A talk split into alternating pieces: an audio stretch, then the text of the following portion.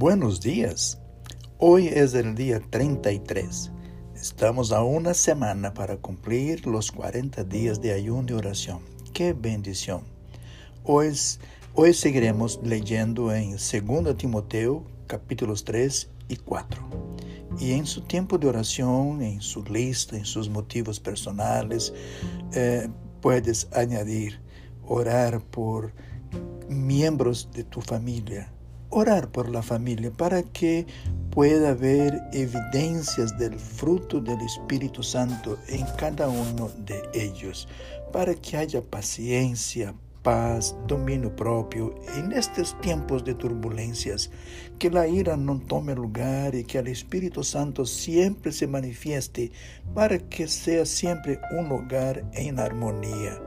Puede leer Romanos 14, 19 y Salmos 34, 14. Que Dios te bendiga y un feliz viernes.